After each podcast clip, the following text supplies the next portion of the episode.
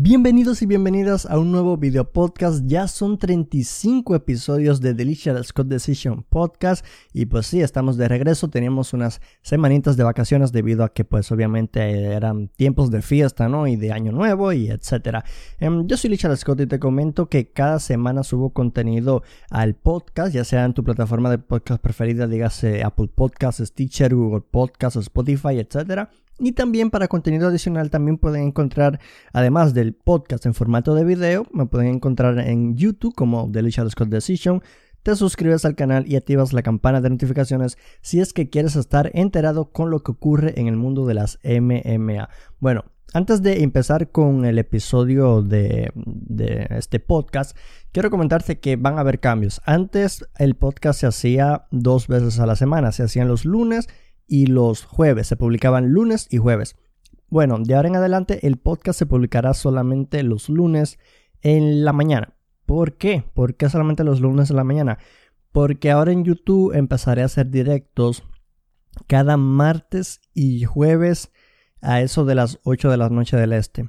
Eh, haré directos en YouTube cada martes y jueves, eh, siempre que pueda, ¿no? Obviamente. Eh, los martes y jueves a las 8 de la noche hora del este de Estados Unidos. Estaré en directo respondiendo sus preguntas, hablando de temas de MMA y dando mi opinión sobre ciertos temas, ¿no? O sea, más que nada para hablar con ustedes y, eso. Em, era eso, básicamente era el anuncio que quería hacer sobre este tema, em, sobre el regreso del, del canal, ¿no? Del podcast. Bueno, en este, en este episodio quiero hablar del momento que, además de la gran pelea que hubo, no voy a hablar sobre eso, ya hablaré en otro video. Más bien, ya hice un video que está disponible en YouTube, en el cual pues, es de los resultados de, la cartelera, de la cartelera de Matt Holloway y Calvin Qatar. Lo pueden buscar en YouTube, ya está ahí, bien bonito, bien editado y pues sí, ya está disponible. Pero nada, en este podcast, que también lo pueden ver en formato de video, repito, a los que escuchan en, formato de audio. pueden ir a YouTube y todo eso, ¿no? Pero sí, en esto más bien quiero hablar de Alessio Di Chirico y de, y de Li Jianglian, quienes nos sorprendieron a todos. Al menos a la gran mayoría nos sorprendieron de seguro. Pues, muy pocos habrán atinado el resultado, pero sé que a la mayoría tanto Dichirico como Li Jingliang nos sorprendieron porque ganaron de una manera súper inesperada. Bueno, de paso que ganaran era inesperado, ahora de esa manera súper inesperada. Y bueno, ¿qué, ¿por qué quiero hablar de este tema? Porque también no es solamente el lado positivo de la victoria, sino que también el lado de cómo los peleadores toman una derrota en el caso de estos dos peleadores, dígase Santiago Poncinibio y Joaquín Buckley, cómo tomar una derrota, o sea, cómo afrontar una derrota. Eh, eh, no debe ser nada fácil, me imagino que no será nada fácil.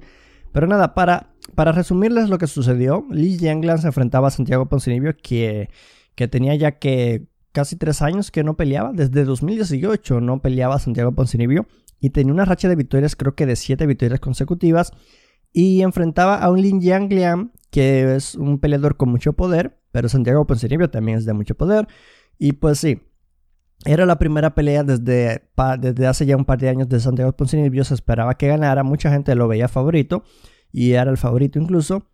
Pero en un momento del combate, Li Jiangliang le pega un, un, izquierdazo, le conecta la cabeza y lo derriba. Y el árbitro no tiene de otra que detener este combate. Y me pareció correcto. Ya Poncinibio no, no podía hacer mucho más. Y, y bastante dolorosa esta derrota para Poncinibio, la verdad, que, que, que, esperábamos más. Esperábamos más de él, obviamente es un peleador que trabaja bastante, que, que nos tiene ya acostumbrados a verlo ganar y por eso la, la, espera, ¿no? Incluso él lo dice en una publicación que les voy a leer más adelante en Instagram. Ahora también por otra parte, Alessio Di Chirico también nos sorprendió a todos con esa enorme patada que le da en la cabeza a Joaquín Buckley o Joaquín Buckley y lo termina finalizando.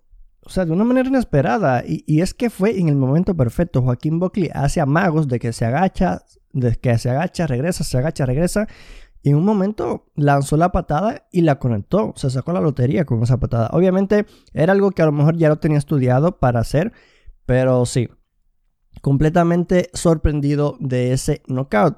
Y bueno, Dichirico tenía, llegaba a esta pelea de Dichirico con tres derrotas consecutivas, que como están las cosas hoy día en la UFC, estoy seguro que una cuarta derrota sería Yo creo que el final. Entonces, básicamente, Dichirico estaba trabajando por su. O sea, estaba peleando por su trabajo, por mantenerse en la UFC. Dichirico, pues es un peleador que, que a lo mejor no, está, no es tan vistoso, pero sí dijo algo que, que la verdad me gustó mucho. Mm, puede verse algo controversial, pero me gustó mucho porque él dice no, aquí a, las entrevistas hay que hacérselas también a los, a los perdedores. No solamente un deporte de uno, es un deporte de dos. Tanto a los perdedores como a los ganadores hay que hacerles entrevistas.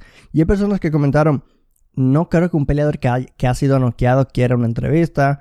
O no creo que un peleador que esté inconsciente necesite una entrevista. O sepa en qué lugar está o qué está haciendo. Esos son casos aparte, ¿no? Son casos que, que pues no, no se suelen... O sea, no obviamente eh, hay muchas peleas que terminan por knockout, pero la, el, impacto, ¿no? Eh, el impacto del knockout no, no suele ser tan grave como que para que el peleador no pueda hablar un rato después, ¿no? O, que lo sometan y lo duermen, ¿no? Em, obviamente esto ya queda eh, la bola está en, manos de, la persona en que pierde, si quiere la entrevista, si es que se hace así. Obviamente en los eventos estelares o peleas por cinturón, al perdedor también se le hace una entrevista.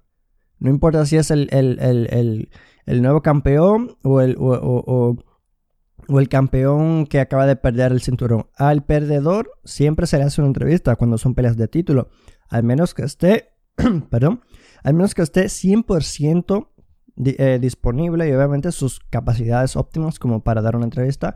Porque tampoco es bueno ver un peleador que esté llorando y dando una entrevista, ¿no? Pero es muy interesante este comentario de Dichirico, que sí debería hacerse, em, que si la pelea pues terminó en decisión unánime o si fue un knockout que no fue tan gran cosa, ¿no? Que el peleador quiera hablar, incluso el perdedor, si el perdedor quiere hablar, que se le diga, mira, si quieres, quieres decir algo, dilo ahora. O sea, no, no se pierde nada con hacer eso. Y pues sí, bueno, ya dejando eso a un lado, ahora quiero hablar más que nada de los perdedores, de Poncinibio y Joaquín Buckley. Lo de, lo de y Li Jiangliang es increíble, es impresionante y nos sorprendió a todos, sé que sí. Pero el tema que también quiero mencionar es cómo afrontar una derrota como esta.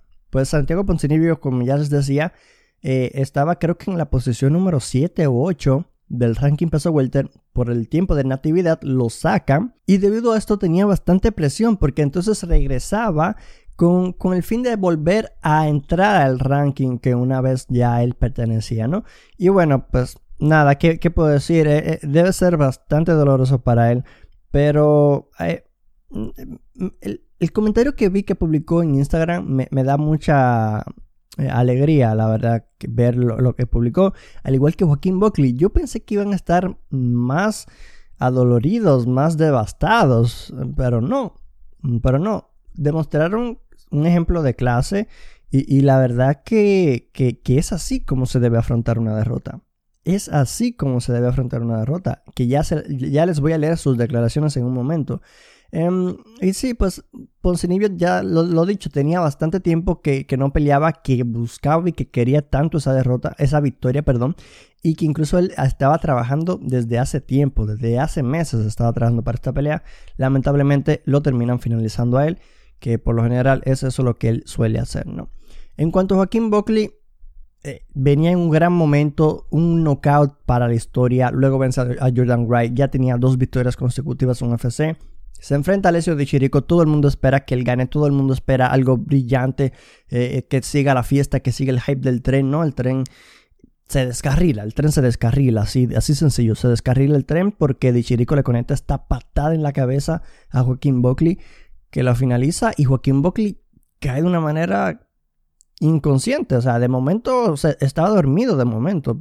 Luego entró en sí, pero él no sabía dónde estaba después de esa semejante patada a la cabeza, ¿no? Y nada, em, también yo pensé que Buckley lo iba a tomar bastante mal esta derrota. Eh, porque es que estás en un gran momento y, y, toda la fama, todo ese buen momento se te cae de una noche para otra. Obviamente no es un decir, no es literalmente de una noche a otra, solamente es un decir. Y sí, ya ahora está en una derrota y ahora es el momento en el, en el, cual hay que ver cuáles son sus fans verdaderos. porque él con su knockout ante Jordan, eh, con su knockout ante Impaka Sangana que le dio la vuelta a todo el mundo, que se hizo viral, ganó demasiado de miles y miles y miles de aficionados en su cuenta de Instagram. El tema es que hay que ver ahora quiénes de esos aficionados se quedan con él en las malas, porque no solamente las buenas, también hay que quedarse con el peleador en las malas también. Y eso es lo que hay que ver ahora, ¿no? Lamentablemente para él ya tiene un récord en UFC de dos victorias y dos derrotas. La verdad que no es la mejor manera de iniciar, pero eh, es joven todavía y tiene todavía bastante potencial y, mucho que pulir, ¿no?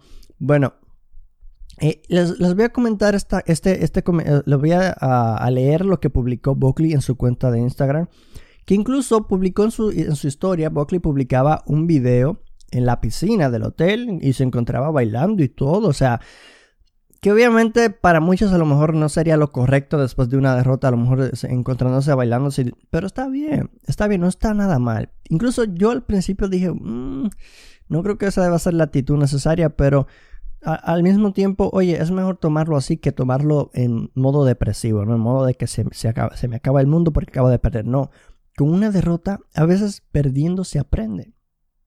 E incluso yo creo que siempre perdí, o sea, siempre que pierdes, aprendes. Eh, eh, yo creo, ¿no? Yo creo que es así. Siempre que pierdes, algo terminas aprendiendo y ya está en ti si sabes que hiciste mal y si lo puedes mejorar para que no vuelva a ocurrir.